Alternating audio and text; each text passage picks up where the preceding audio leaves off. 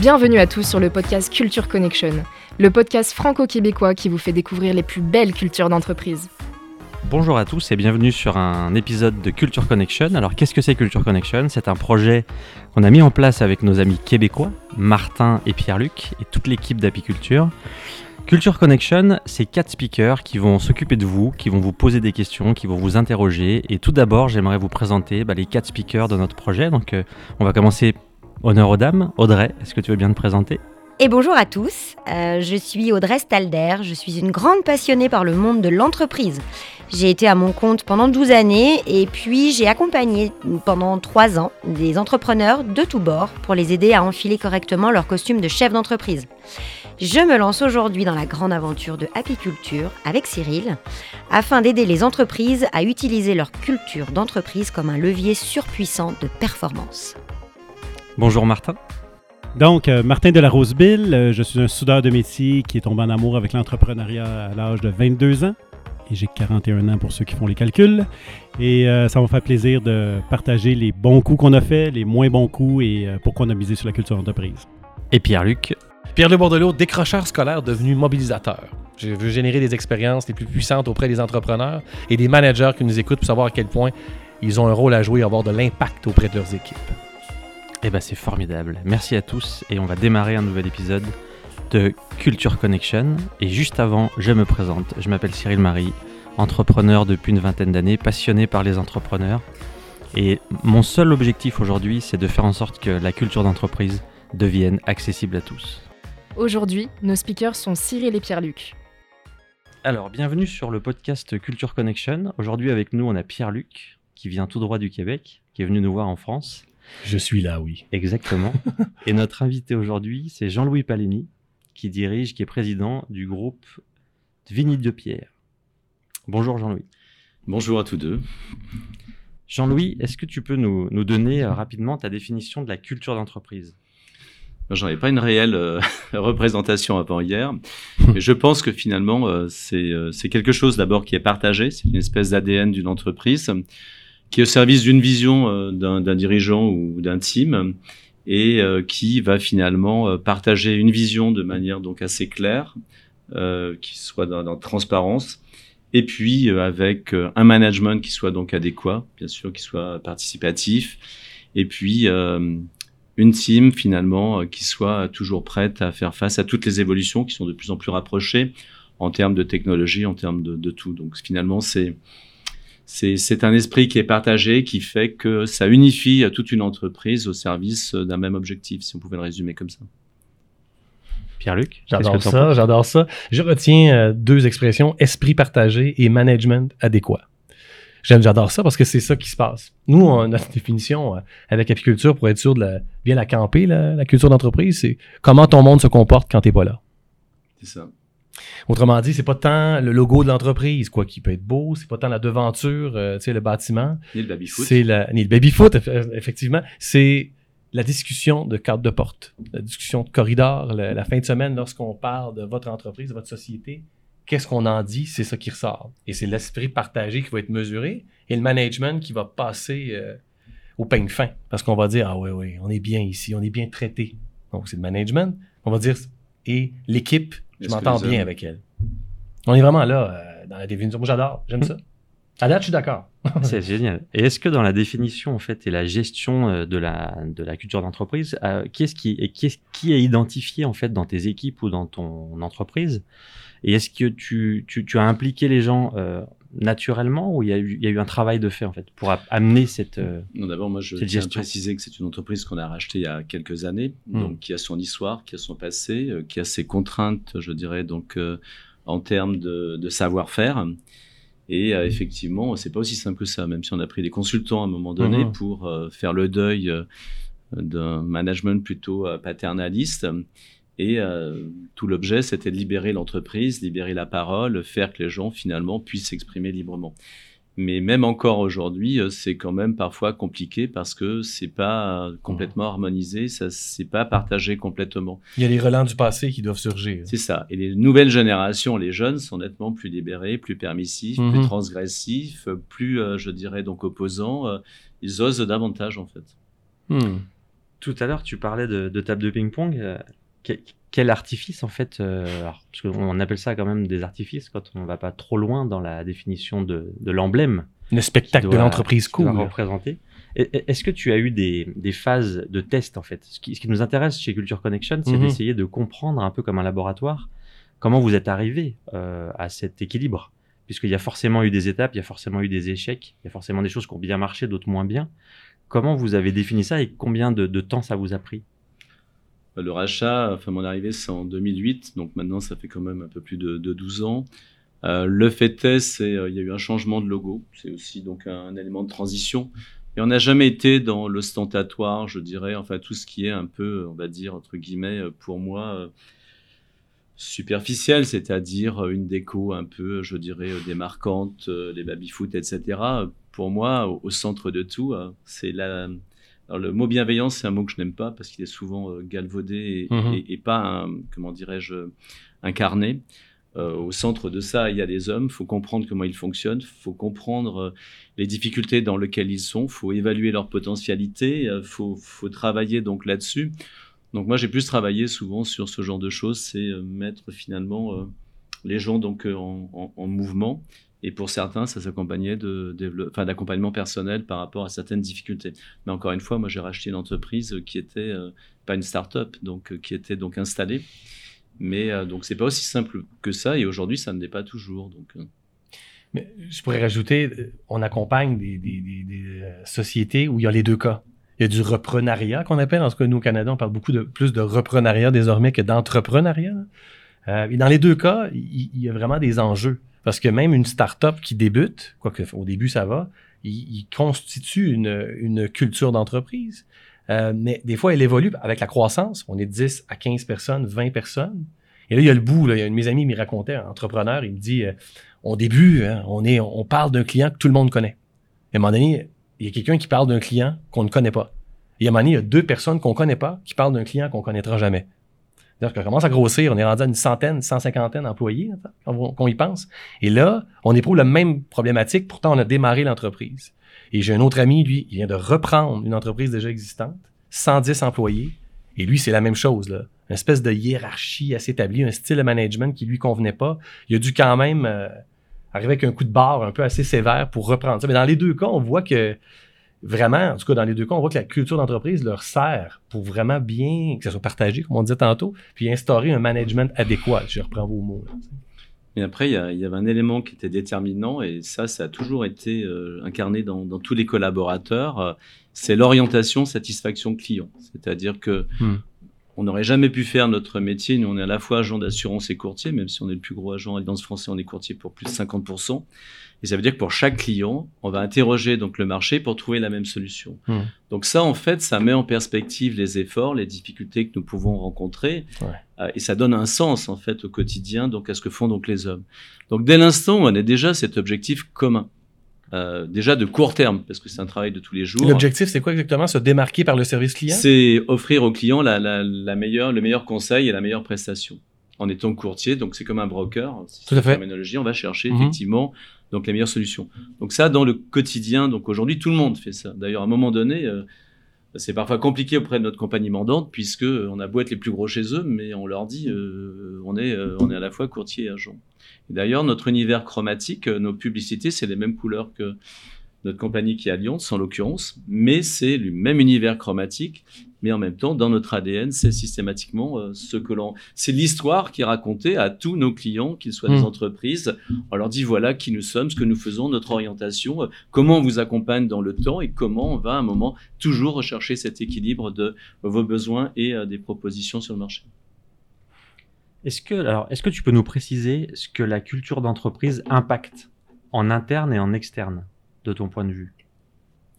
Bah, la culture d'entreprise, donc euh, en externe, on va parler donc de, communication, on va parler d'intervention, on va parler de représentation, euh, quel que soit le niveau de nos collaborateurs dans toutes leurs rencontres, dans tous leurs meetings.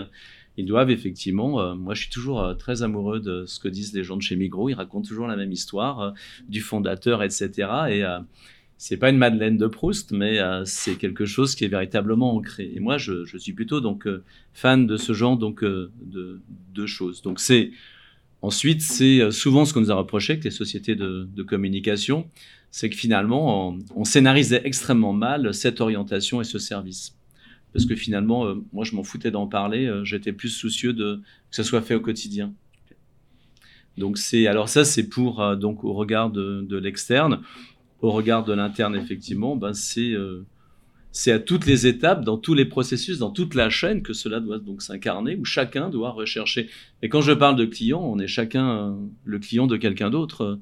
Moi, je suis le client de mes collaborateurs, ils sont euh, donc mes clients, euh, mes fournisseurs, euh, mes clients, mes prescripteurs, experts comptables, avocats.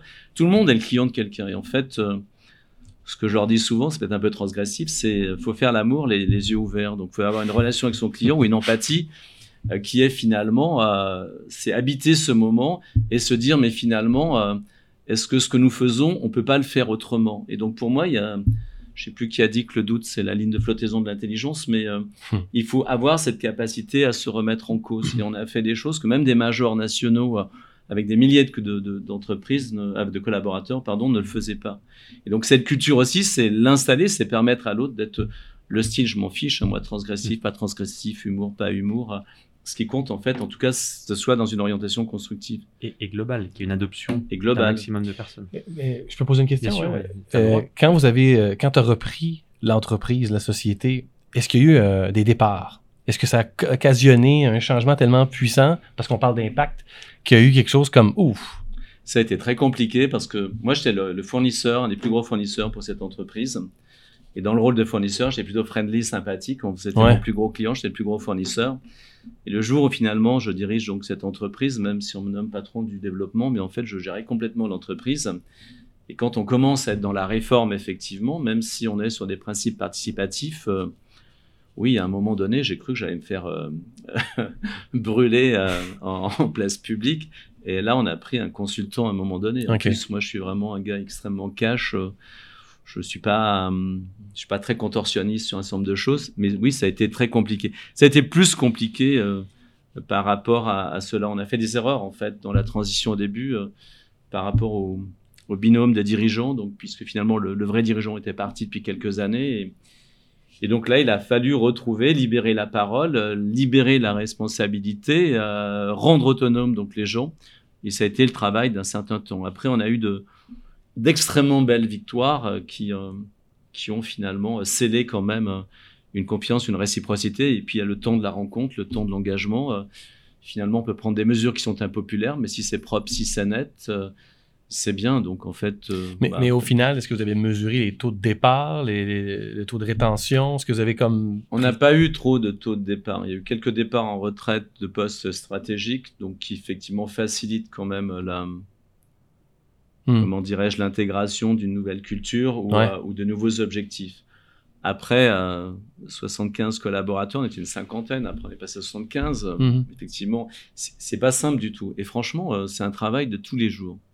Et en fait, euh, moi, je j'ai bien du mal parfois à me séparer donc de collaborateurs, mais on se rend compte qu'en tout cas pour la cohésion d'un team, d'une équipe, il n'y a pas que l'hyper-technicité, euh, il y a l'esprit qui compte et, il y a pas mal de citations dans, dans, ma vie de tous les jours, mais c'est Saint-Exupéry qui dit c'est pas l'intelligence qui domine, mais euh, c'est l'esprit. Et mmh. donc en fait pour moi, dans un recrutement souvent, eh ben on parle toujours d'intelligence émotionnelle, c'est une chose que j'aime bien. Euh, bah, c'est pas aussi simple que ça. Quoi. Après, il y a des notions d'urgence, il y a des fois il y a des, il y a des compromis qu'on fait qu'on paye un peu plus tard. Donc c'est pas aussi simple que ça. Il n'y a pas de Wonderland en fait. Je pense que la culture d'entreprise doit servir à ça, à, à renouveler les vœux d'engagement professionnel des collaborateurs et aussi de la haute direction. Et je suis pas toujours sûr que ça crée ça.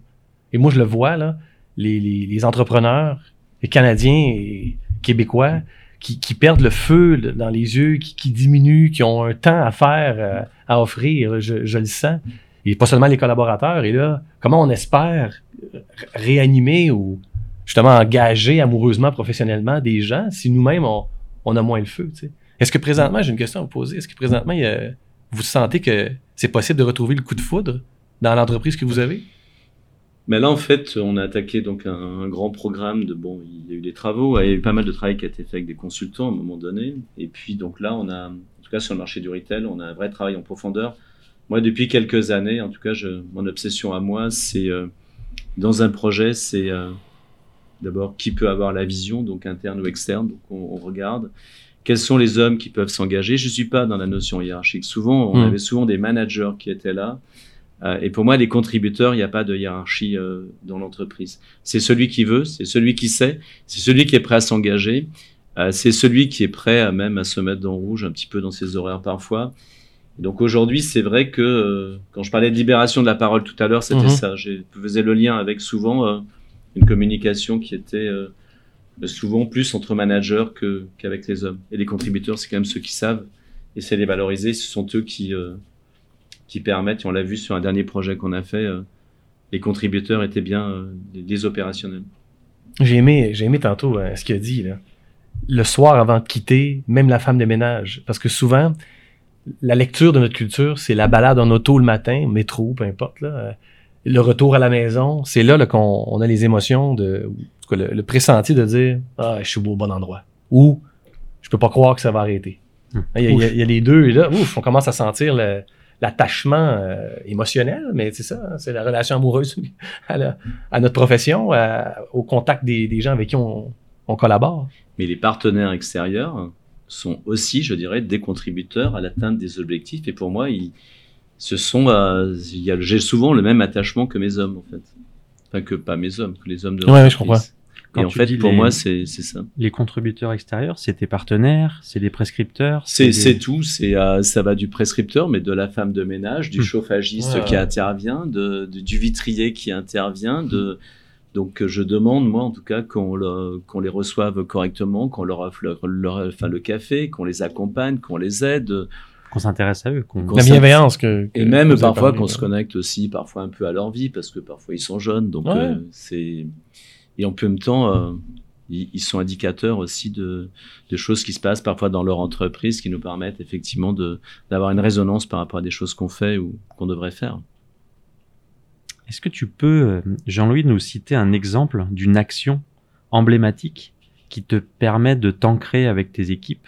Euh, et qui peut être un emblème, en fait, une, une référence, Une action pour nos auditeurs. emblématique. C'est une action emblématique. C'est pas mal ça. J'aime ça. Oui, bah, il y a, hum, c'était en 2014, donc euh, il y a eu un grand épisode dans la région, c'est que euh, les frontaliers en fait avaient le choix d'avoir une assurance privée, euh, qui et puis autrement ils étaient en complément de la sécurité sociale ou d'un autre régime.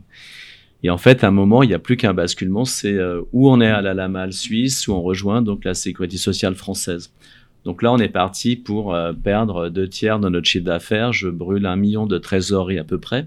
Donc on communique les chiffres à nos hommes, on leur dit qu'on avait anticipé. Et là, on a monté des task force, on a monté des, solutions, des, des préaffiliations à la sécurité sociale euh, avec un partenaire. euh, et, là même, je dois le dire aujourd'hui même, bon, on n'est plus, on n'était pas dans des connexions RGPD comme aujourd'hui, mais on a fait des préaffiliations donc de masse qui étaient vraiment ce que personne n'avait fait. Et on, on est sorti de cette période, euh, je dirais donc euh, renforcé. euh, euh, même des services de l'entreprise qui ont rien à voir avec le service du particulier, le frontalier appartient en retail, avaient contribué. Ils faisaient du calling pour appeler les, collaborateurs, les, les clients le soir. Et oui, ça, ça m'a ému en fait. Je, ça m'a vraiment donc ému parce qu'à un moment donné, tout le monde a compris qu'on était dans le même bateau, même s'il y avait ceux qui montent les voiles et ceux qui doivent faire je sais pas trop quoi. Je suis pas marin d'ailleurs. Mais euh, du coup, ça, c'est un exercice qui a été intéressant.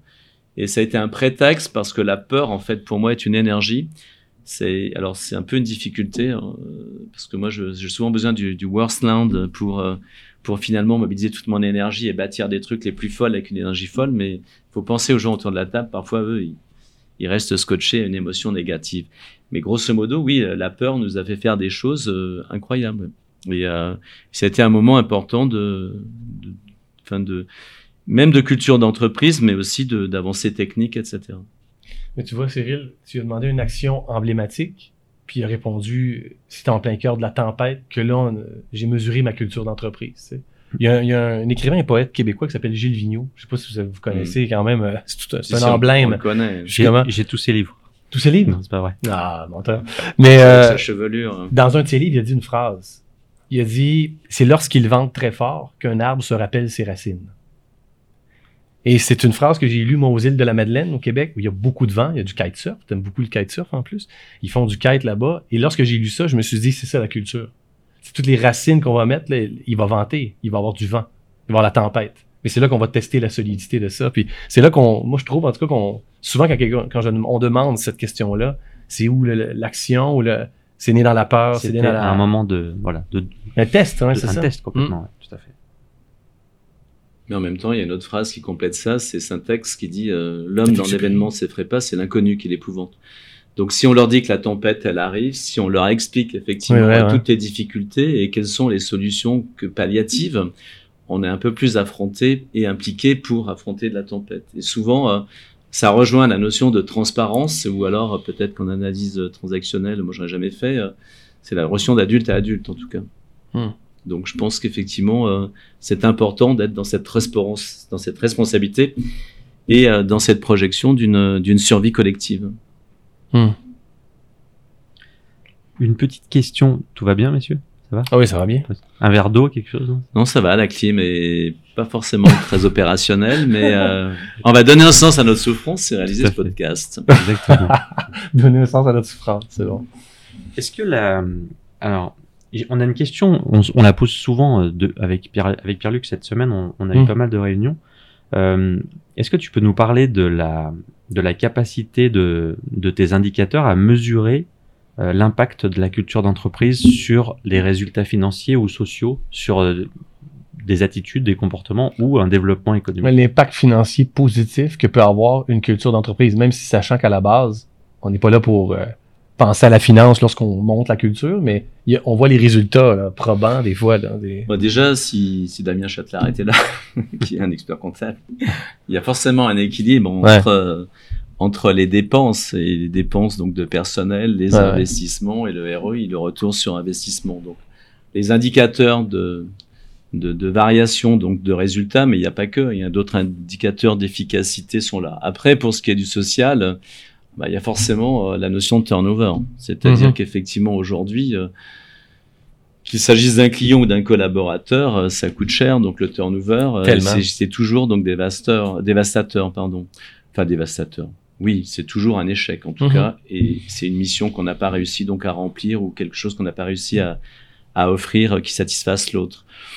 Donc c'est vrai que euh, après aujourd'hui, bien évidemment, on parle de marque employeur, on parle de plein de choses comme ça, on parle de culture d'entreprise, on parle souvent de ce que j'appelle moi du ouais un maquillage un peu euh, un peu skin level enfin je veux dire de, de, de surface euh, il s'agit pas d'offrir qu'un beau cadre de travail etc enfin il y a un vrai travail sur la ressource humaine parce que pour moi à la base euh, plus que la technique d'ailleurs dans nos choix de recrutement euh, je pense qu'effectivement il il y a cet élément qui est important en tout cas pour pour réussir cet équilibre à la fois financier ressources humaines et puis euh, ouais je sais pas j'ai pas. mais Il y a certainement plein d'indicateurs au niveau du groupe, euh, mais je, je- présentement ils ne me viennent pas. Mais c'est- c'est c'est une question euh, pour- réellement embêtante. Parce que le- la culture d'entreprise, on parlait d'esprit partagé, de, de- hein, de- management adéquat. J'aime vraiment les deux, termes, mais c'est vrai comment on fait les mesurer, mesurer l'impact. Puis dans une entreprise, mais la manière qu'on peut mesurer l'impact, c'est l'augmentation de la productivité, le, le- le rendement, euh, bon, le, chiffre d'affaires. Puis là, tu le raccoles à un employé mobilisé. tu sais.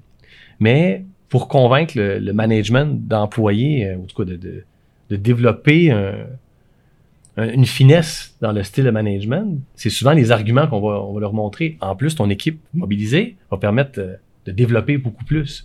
Et c'est là que tu as, des gars qui ont de la difficulté ou des filles qui ont de la difficulté à se dire euh, comment ça se fait? Ben, quand on leur démontre avec des résultats, en tout cas, ça peut être un prétexte, au moins pour euh, l'engager, parce que je suis pas sûr que. mais faut y pas a que bien ça du soit le premier objectif. ouais.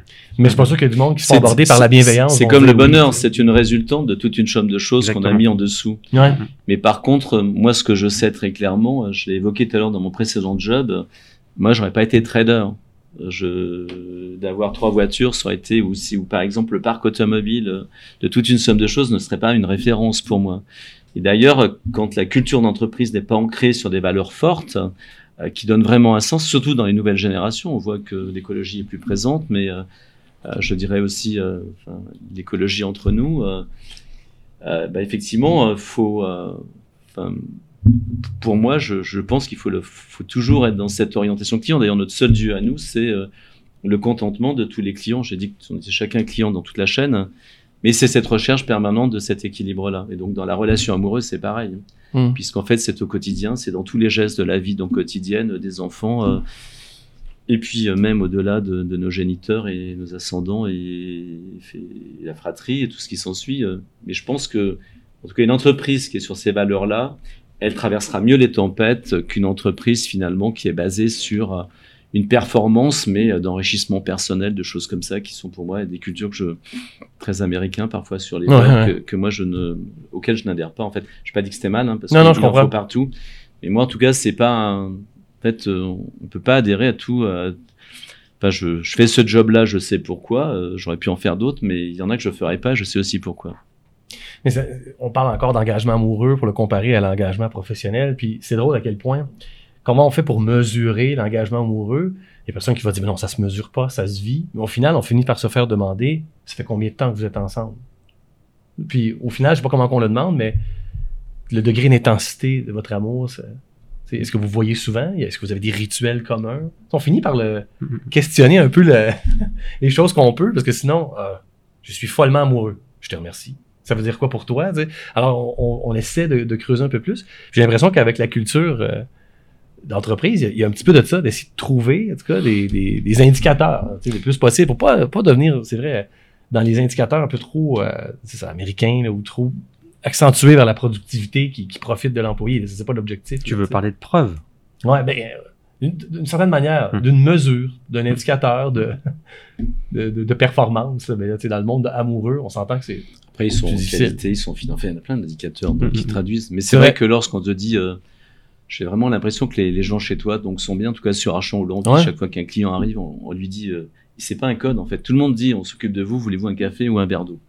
Si n'importe lequel, il y a 40 personnes sur 1000 mètres, n'importe lequel qui a passé devant la porte va dire ça. Et c'est pas un truc qui a été, euh, ça fait pas partie d'un processus de réception. En tout cas, c'est pas. Ouais, ça n'a pas, été. euh, Non, et c'est vrai que même ce genre de petites choses, parfois on arrive dans les entreprises, on ne regarde pas, on vous calcule pas, la personne elle est déjà timide, euh, enfin peut-être peut-être timide, elle arrive, elle sait pas, elle est peut-être en retard ou pas, euh, et puis ça peut durer 10-15 minutes, je veux dire, en attendant qu'on le, oh, pardon, qu'on la prenne donc en, en charge. Bon, ça c'est peut-être des tout petits indicateurs, mais le turnover, à mon sens, Ouais, ouais. et, euh, et le- le- la quantité de candidatures spontanées aussi, euh, c'est aussi un indicateur. Ouais. Jean-Louis, la dernière fois qu'on s'est rencontrés, euh, tu m'as parlé d'une anecdote que j'ai trouvée euh, plus qu'intéressante et qu'on a même euh, chez Apiculture euh, pu utiliser, en tout cas pu expliquer lors d'une lors d'un entretien. Euh, Est-ce que tu peux me parler de, de l'anecdote sur les photos, en fait, la manière dont tu accueilles et dont tu, tu, tu, tu passes du temps à, à prendre des photos? Qui est un rituel à haut niveau d'impact. Bon, en fait, euh, c'est- c'est c'est la résultante d'une passion qui est la photo. Et en même temps, euh, c'est un moment de rencontre unique où finalement, je vais photographier tous mes nouveaux collaborateurs. Parfois, je les refotographie si quelques années, ils trouvent que leur photo ne leur convient pas. Et euh, du coup, ce moment-là, euh, c'est un moment de... Il y a juste Tikim qui est avec moi, ma responsable de marketing, qui, ensuite transfère les photos sur le Mac et qui on sélectionne avec eux les photos qu'ils veulent. Les 15 minutes, donc il y a 8 minutes de clichés, il y a 45 clichés effectivement. Et donc là, on est vraiment euh, dans le moment présent, on est vraiment en résonance donc avec l'autre, on, sent des choses, on sent ces, euh, en termes de caractère, en termes de, sensibilité. Et en fait, je ne sais pas comment l'expliquer, mais euh, ça scelle quelque chose, en tout cas, d'une rencontre, puisque moi, j'aurais jamais d'autre moment, parce qu'on a huit agences, on a un peu de tous les côtés, donc des collaborateurs, et je suis pas souvent là, mais là, c'est un moment où je suis juste donc avec eux. Ils sont, c'est presque une notion de nudité, en fait, l'un et l'autre. Et ensuite, il y a tout le choix des photos aussi. Ça, c'est important parce que ce choix des photos, euh, alors c'est euh, rien ne rien n'est tabou. Hein. Quand il me voit monter sur la chaise, je lui dis c'est parce que c'est à cause du petit double menton, ou quand je dis comme ci comme ça, ou euh, elle me dit non, j'aime pas mes oreilles, je sais pas mon truc, etc. On retouche un tout petit peu, mais pas beaucoup. Et ensuite, on leur envoie l'intégralité des photos et on publie effectivement la photo dans le réseau donc interne et sur le site. Donc moi, c'est vrai que c'est un moment qui est plutôt euh, émotionnel, comme diraient les Suisses parfois. Euh, je sais, je saurais pas l'expliquer. C'est un peu une drogue quelque part, et c'est une vraie joie en tout cas parce que c'est une vraie rencontre. Euh, parfois, c'est pas toujours. Ça doit arriver une fois sur 15 ou 20 où on n'arrive pas à le capter, et là, euh, il y a une nouvelle séance parfois qui se fait, et on recapte l'autre. Mais c'est vrai que et le summum, c'est quand euh, l'autre est plus beau qu'il n'est en réalité. Alors là, c'est Mm. je suis très amoureux, comme dirait Pierre-Luc, euh, de cet instant-là en tout cas. Je veux dire, c'est euh, et du coup ils le partagent après avec leur leur famille, tu vois. Donc du coup c'est c'est comme Noël, on fait le Père Noël aussi, donc on fait des photos, des collabs. Je dirais, c'est un peu le même truc. Donc on est à un moment, comment dirais-je, témoin. Euh, je dirais ben, d'un état dans lequel il se dévoile donc à nous et, il est partagé ensuite. Ce que je trouve intéressant d'entendre là-dedans, c'est le nombre d'entrepreneurs que je rencontre et qui me disent, avec le temps, peu importe le nombre de collaborateurs en plus, qui perdent la notion de proximité et de temps de qualité avec leurs collaborateurs. Je l'entends souvent. Et je pense que le rituel, la pratique qu'on peut mettre en place, ça, je trouve intéressant, c'est qu'on l'associe à une passion que qu'on a de prendre des photos. C'est génial. Mais en même temps, ça crée ce, ce lien, ce, ce moment fort-là. On n'est pas tous des amateurs euh, de photos, mais qu'est-ce qu'on peut trouver comme, entrepreneur pour créer un moment de proximité? Il y justement, on parlait de table de ping-pong ou de baby-foot au début, qui vont l'installer parce qu'ils jouent et ils font un tournoi, je sais pas, avec leurs collaborateurs pour créer la proximité. Ça, tant mieux. Installez-le, ça fait plaisir. Mais Mm. trouvez votre... Là, c'est très votre lien. intime. Je trouve Ben que oui. c'est hyper intime. Ouais, là, c'est différent. Et c'est ce qui le fait que, mais oui. bien sûr, mais c'est ce qui fait aussi que tu dois avoir un contact après dans le temps. Enfin, tu dois te rappeler de tout le monde et, et ça. crée quelque chose Ah de ben moi, je suis important. un, en PNL, je serai un visuel, donc j'ai une mémoire ex- hyper photographique et euh, je me souviens même des petits défauts, etc., de tout en fait. Mais je sais pas comment euh, c'est cette communion à l'espace de 15 minutes, même dans le choix des photos, même avec Tikim effectivement. Parfois, il y a d'autres qui arrivent, qui commentent aussi, euh, ça se fait aussi, mais, mais généralement c'est plus euh, dans le choix des photos après. Euh, ouais, enfin moi c'est un moment, euh, il n'y a pas de, il y a pas de scénario en plus. hein, c'est contre Hmm. le mur, euh, c'est toujours le même plan, c'est toujours la même posture en fait. C'est toujours avec la même faible profondeur donc de champ qui fait que on est. pour moi, c'est vraiment la valorisation, le portrait de l'autre en fait, de la personne. Et là où je te rejoins, c'est très intime en fait, Hmm. plus que une posture, enfin une photo un peu plus lointaine. Donc c'est euh, photographier quelque part un bout de l'âme de l'autre et voilà, c'est ça en fait. J'ai grandi avec un père photographe, donc je, je vois très bien de quoi tu parles. Ah. Aller chercher cette image de l'âme qui est importante. Mais ça prend tellement plus de sens quand c'est le président qui le fait. Ah, complètement. Parce Ah, que c'est un, collègue, ça va, mais là, tout à coup, le président qui prend ce temps de mettre les photos des gens pour les onboarder ou pour les intégrer. Là, je trouve ça. Je suis pas président, hein, je suis dirigeant associé.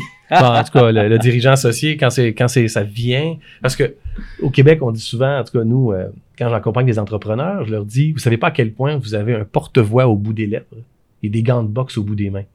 Ce que vous dites, ce que vous faites comme geste, ça a, ça a, ça a un impact. N'importe quel collègue peut dire quelque chose, mais quand ça vient des dirigeants, c'est sûr que c'est amplifié. Ça ne peut pas faire autrement. Là. Ça ne veut pas dire que les collaborateurs ne doivent pas faire attention, vous me suivez, mais alors c'est ce geste-là posé, je ne sais pas jusqu'à quel point. euh, Mais là, est amplifié. là où tu as raison, Cyril, c'est un moment de complicité. C'est peut-être euh, d'hyper-connexion. Et, Hmm. et quand on renouvelle, puisqu'on est dans la, thématique du, du langage amoureux, du mariage et tout, quand on renouvelle nos vœux, c'est euh, lors d'événements, mais c'est euh, souvent aussi euh, pour euh, la scénarisation des agences dans le cadre de Google My Business. Hmm. Donc avec des gros plans. Et d'ailleurs, là encore à nouveau, moi je suis sur des plans un peu particuliers au-dessus de l'écran. C'est à peu près standard. Il y a des photos un peu plus lointaines. Et du coup, en même temps, je pense à une agence qui est Saint-Julien. Et donc, ces, ces trois collaboratrices, elles sont donc scénarisées dans.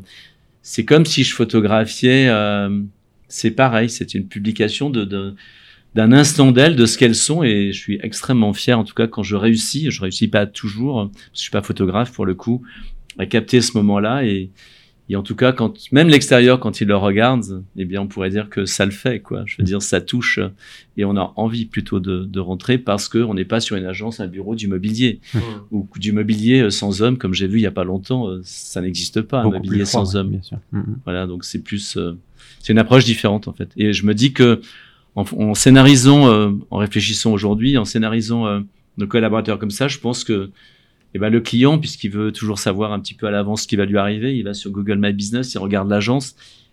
Et ben, je pense que c'est une approche qui est plutôt singulière et il se dit bah peut-être que euh, on attachera autant d'attention donc euh, à moi ou peut-être Mhm. que euh, on sera attaché à ma personne. Ce que je trouve comme, comme intérêt dans un exemple comme celui-ci, c'est que c'est un vrai lien direct qui part de du temps de qualité qu'on prend avec un employé lors de l'onboarding qui a un impact sur la communication euh, externe Mhm. au final. Parce que comme tu dis, la photo incarne finalement ce temps, euh, la bienveillance dont tu parlais et la mise en avant euh, de la personne euh, avec son accord bien évidemment. Je pense qu'il y a un débat, il y a un travail autour de la photo. Tu as des gens qui ont refusé des fois non c'est vrai. On en a une qui fait jamais de photos dans toute sa vie. Euh, c'est c'est vrai. On a eu euh, une confession aussi euh, qui voulait pas, mais majoritairement non. Ils sont plutôt contents d'avoir de belles photos, grosso Mm. modo. Mais moi, en fait, ce que je voulais dire, c'est euh, tout à l'heure, on disait que le bonheur c'est une résultante. Euh, moi, c'est une volonté empathique et de photo en même temps euh, qui, qui, qui donne ce résultat. Même aujourd'hui, dans le cadre de, de cette rencontre, je comprends mieux parce que je revisite le processus, euh, l'incidence que ça a, même au niveau des clients en fait, dans, dans cette relation de proximité avec ses collabs et pourquoi pas avec eux en fait. Il y a toujours mon chien aussi sur toutes les photos, C'est vrai, il est là aussi. partout. Excellent. Parfait. Euh, Jean-Louis, notre concept de podcast est accompagné, euh, quand on arrive sur la, la- la- la phase finale de notre euh, interview, est Déjà accompagné d'une ce qu'on appelle une chaîne de questions. Parce qu'on avait envie de lier Oui. en fait chaque épisode et on avait envie de construire euh, un jeu en fait d'échange entre les invités qui ne se connaissent pas forcément ou qui sont pas là en même temps. Par contre, il y a un héritage de l'épisode 1 qui va être transmis et euh, à toi, après, tu pourras euh, poser la question à l'épisode suivant. Ok Très bien. Est-ce que tu veux participer à ce petit, euh, Bon, ce petit challenge? no problème. Alors, ce qui est intéressant, c'est qu'on avait invité une demoiselle brillante. Donc, je vais te poser la question, Jean-Louis, de Vania Mejvan, de la société Lawrence, qui est sur Genève, et qui, elle, euh, a commencé la chaîne de questions. Donc, elle te pose une question, à toi, Jean-Louis. Toutes les boîtes connaissent des cycles de vie, des hauts et des bas. Quand on est chef d'entreprise et qu'on a des périodes de down ou de creux, comment est-ce qu'on arrive toujours à garder la même motivation et à transmettre la même énergie à son équipe? Puisque on est le, le représentant, en fait. Et on doit toujours rester euh, linéaire. Est-ce qu'à un moment donné, comment faire pour montrer que tout va bien alors que des fois, ça va pas forcément toujours bien? Ben, un élément de réponse, euh, c'est on peut pas occulter tout. Donc je pense qu'il faut responsabiliser les gens. Donc dans la transparence, il faut communiquer sur des chiffres. Ensuite, il faut mobiliser toutes les ressources pour trouver donc des solutions. Oui, Saint-Exupéry dit une phrase qui, à mon avis, donc est juste. Dit l'homme dans l'événement c'est prépas, c'est l'inconnu qui l'épouvante. Donc au lieu d'être dans un- une vision apocalyptique sans solution, on dit égaille. On va poser donc le problème. On va parfois réduire le dinosaure parce que le dinosaure parfois il, il est peut-être en peluche, il n'est pas aussi grand que ça. On va euh, travailler avec une vision interne ou externe, on va partager et ensuite on va mettre euh, les ressources donc en construction. Et sur toute la chaîne de la résolution du problème, donc on va donc agir et intervenir. Et on va donc là conduire un plan d'action un peu donc euh, guerrier. Et là du coup les gens dans la bataille, c'est un peu comme alors le parallèle est pas génial, mais quand on a un cancer, on nous explique effectivement tout le protocole et tout le plan de chimio, etc. Et on suit ce plan en fait à un moment donné euh, pour euh, pour finalement réussir à guérir. Et donc, euh, ben c'est, il y a quand même des choses qui sont donc voisines là-dedans, parce que taire tout ça, cacher cela, et un jour prendre des décisions qui consistent à se séparer de collaborateurs, c'est pas toujours, à mon sens, donc courageux, et ça fait donc des dégâts donc trop importants, et c'est renier tout l'attachement ou, ou l'attachement qu'on a dit avoir et qui n'est pas, puisque quand on se comporte comme ça, c'est pas très bien, à mon sens. Pierre-Luc, petite, euh, petit retour sur ce qu'on vient de... Ben, De dire. ça, ça confirme ce qu'on a dit depuis le début. C'est pour ça que la question de Vania va dans le sens de l'action emblématique de tantôt, en pleine tempête, en pleine euh, peur. C'est là qu'on voit que Jean-Louis va démontrer un management adéquat et créer l'esprit partagé, hein, C'est pour reprendre ces mots. là. Mm. C'est là que ça se passe. Quand ça va bien, ça va bien. C'est cool. Mais c'est quand c'est euh, que là, là, comment il va réagir, là, Là, c'est le porte-voix puis les grandes box que je disais tantôt. Et j'adore la transparence, tu sais, on dévoile les chiffres ou on, dé- on dit ce qu'il y en est, mais ça veut pas dire qu'on s'abat puis le dinosaure va nous manger. C'est ça. Non, non, on est capable de, de s'en tirer, guys, puis allons-y. J'adore ça. J'aimerais travailler pour lui, avec lui. Mais après, moi, je suis plus un homme de la tempête. C'est-à-dire que la gestion, quand tout va bien, etc., c'est pas possible. Mes mecs m'appellent Next, en fait. C'est-à-dire qu'en fait, euh, je suis insatiable, en fait. Je suis toujours dans la projection, donc demain. Donc, euh, une tempête, effectivement. euh, ok, je fais un Apocalypse Now, je fais la, la worst vision. Et après, on va effectivement appréhender cela. Et souvent, on se dit, ok, euh, on va s'en sortir mieux que. Tu as cité un très bon exemple avec le changement de législation, où tu as subi quelque chose que, enfin, tous- tous les professionnels dans votre Il filière. y en a qui ont vendu leur portefeuille, il y en a qui ont viré des gars. Euh, Hmm. Nous, on leur a dit, on va pas faire ça, on va essayer de réussir ensemble. Hmm. Et on a évoqué effectivement dans une réunion de fin d'année, je me souviens, c'était dans, c'était dans la réunion, enfin dans, dans un, pas un endroit assez sympathique. Et effectivement, c'était la notion du, du navire et de la tempête. Euh, ça me revient maintenant, euh, qui a été donc. euh, et on a dit effectivement, il y a une tempête qui est devant nous, et on a déjà dans le passé euh, essuyé euh, d'autres transitions, et celle-là, euh, bah, ensemble, on va donc la réussir, et ça démarre donc demain, et on va vous expliquer à tous les niveaux comment ça se passe. Plan de bataille. C'est ça, plan de bataille. Incroyable. Jean-Louis, c'est à ton tour de poser une question à notre prochain invité? Comme je le connais, qu'il est un fou de musique, finalement, euh, peut-être oserais-je dire alors euh, pour toi, culture euh, d'entreprise rock euh, ou pop? Non, sérieusement, je poserai la question suivante. Effectivement, on- on- quel peut être le frein à l'installation d'une culture donc d'entreprise Enfin, les freins au niveau du management, en fait? Quels sont euh, les principaux freins, en tout cas, d'une installation? Je parle pas d'une création d'une entreprise. Je parle de Installer rentre- comment, repreneuriat Ouais. repreneuriat pour euh, paraphraser euh, Pierre-Luc euh, c'est parfois donc un peu donc enfin je sais pas c'est comment comment quels sont les moyens qu'on met en œuvre qui sont différents euh, d'une création? Dans un cadre de reprise. de reprise et quelles sont les aides dont on peut bénéficier dans ce cas-là? Parce que je pense que c'est peut-être plus euh, plus juste de solliciter une aide extérieure Hmm. Merci beaucoup. À vous deux. Merci, ouais, c'était cool. Merci, Belle Pierre-Luc. rencontre. Merci Jean-Louis. Bah merci il n'y a pas de souci À très bientôt pour un prochain épisode de Culture Connection. Bonne continuation à vous. Et surtout, n'hésitez pas à nous suivre sur nos différents flux audio. Vous pouvez nous retrouver sur Spotify, sur Deezer, sur Apple Podcast. Et surtout, euh, n'hésitez pas à visiter euh, le site internet culture-connection.fr. Merci, à très bientôt. C'était le podcast Culture Connection.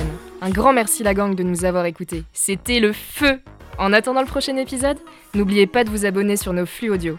Vous pouvez nous retrouver sur Spotify, Deezer, Apple Podcast. Mais surtout, visitez culture-connection.fr pour découvrir plus d'informations sur notre projet. Un grand merci à notre partenaire Rapiculture, sans qui ce projet n'existerait pas. Chez Apiculture, on accompagne les entreprises à construire une culture d'entreprise forte pour en faire un levier de performance humain et financier. Pour en savoir plus, rendez-vous sur apiculture.team. À bientôt pour de nouvelles aventures.